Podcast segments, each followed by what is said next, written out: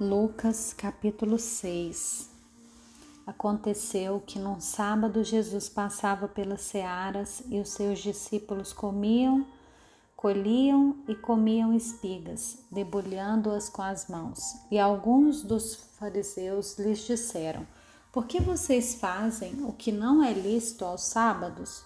Jesus tomou a palavra e disse: vocês nem ao menos leram o que Davi fez quando teve fome, ele e os seus companheiros?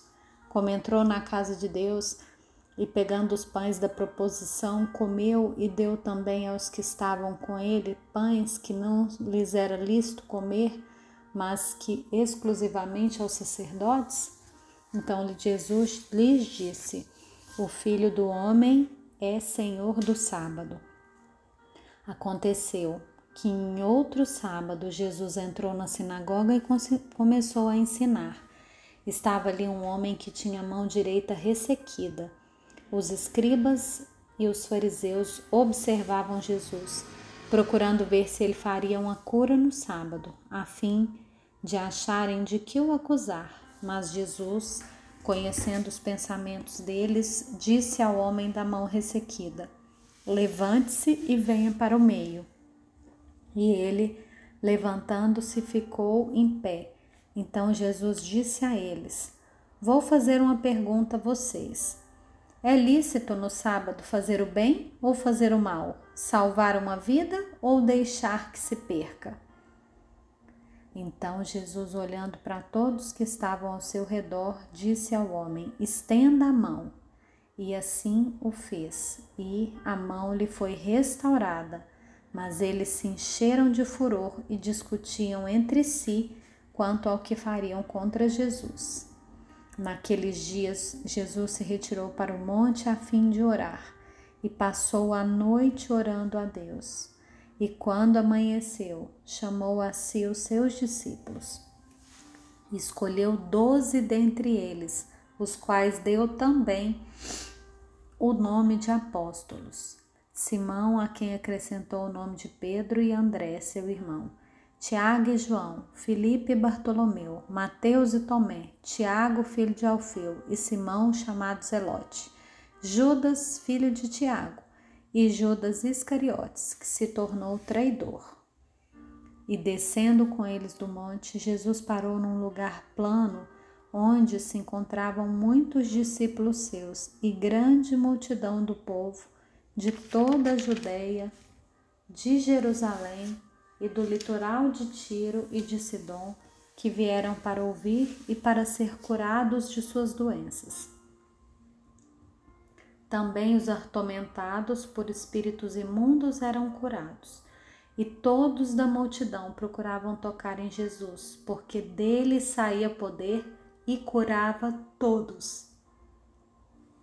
Então, olhando para os seus discípulos, Jesus lhes disse: Bem-aventurados são vocês, os pobres, porque o reino de Deus é de vocês.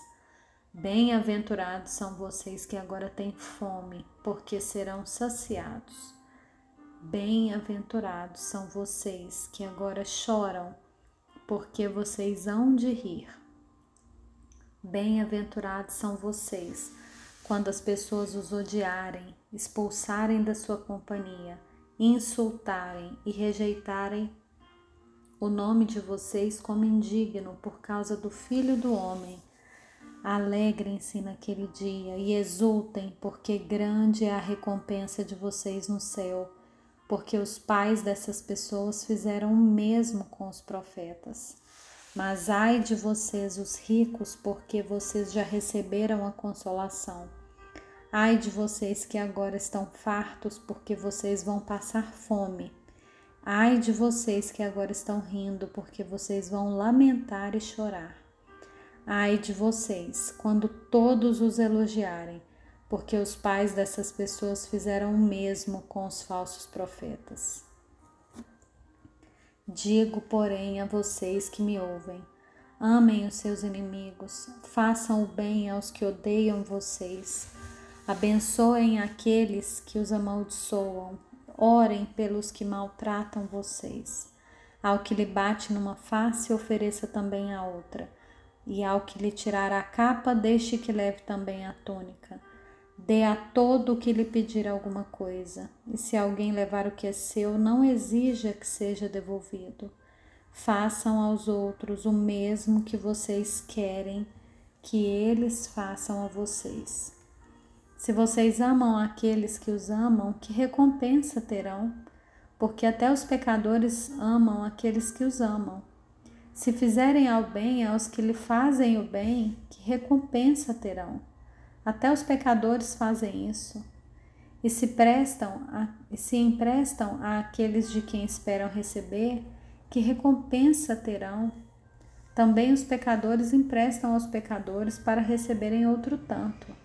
Vocês, porém, amem os seus inimigos, façam o bem emprestem, sem esperar nada em troca vocês terão uma grande recompensa e serão filhos do Altíssimo, pois Ele é bondoso até para os ingratos e maus. Sejam misericordiosos, como também é misericordioso o Pai de vocês. Não julguem e vocês não serão julgados. Não condenem e vocês não serão condenados. Perdoem e serão perdoados. Deem e lhes será dado boa medida, prensada, sacudida e transbordante será dada a vocês, porque com a medida com que tiverem medido, vocês serão medidos também. Jesus lhes contou também outra, uma, também uma parábola. Será que um cego pode guiar outro cego? Não é fato que ambos cairão num buraco? O discípulo não está acima do seu mestre. Todo aquele, porém, que for bem instruído será como o seu mestre. Por que você vê o cisco no olho do seu irmão, mas não repara na trave que está no seu próprio olho? Como você poderá dizer a seu irmão: Deixe, irmão, que eu lhe tire o cisco que está no seu olho, se você não repara na trave que está no seu próprio olho? Hipócrita! Tire primeiro a trave do seu olho e então você verá claramente para tirar o cisco que está no olho do seu irmão. Não há árvore boa que dê mau fruto, nem árvore má que dê bom fruto, porque cada árvore é conhecida pelos frutos que produz, porque não se colhem figos de ervas daninhas, nem se apanham uvas dos espinheiros. A pessoa boa tira o bem do bom tesouro do coração, e a pessoa má tira o mal do mau tesouro, porque a boca fala do que está cheio o coração. Por que vocês me chamam Senhor, Senhor, e não fazem o que eu mando? Eu vou mostrar a vocês a quem é semelhante todo aquele que vem a mim, ouve as minhas palavras e as pratica. Esse é semelhante a um homem que, ao construir uma casa, cavou, abriu profunda vala e lançou o alicerce sobre a rocha. Quando veio a enchente, as águas bateram contra aquela casa e não a puderam abalar por ter sido bem construída. Mas o que houve? e não pratica. É semelhante a um homem que construiu uma casa sobre a terra sem alicerces, e quando as águas bateram contra ela, logo desabou. E aconteceu que foi grande a ruína daquela casa.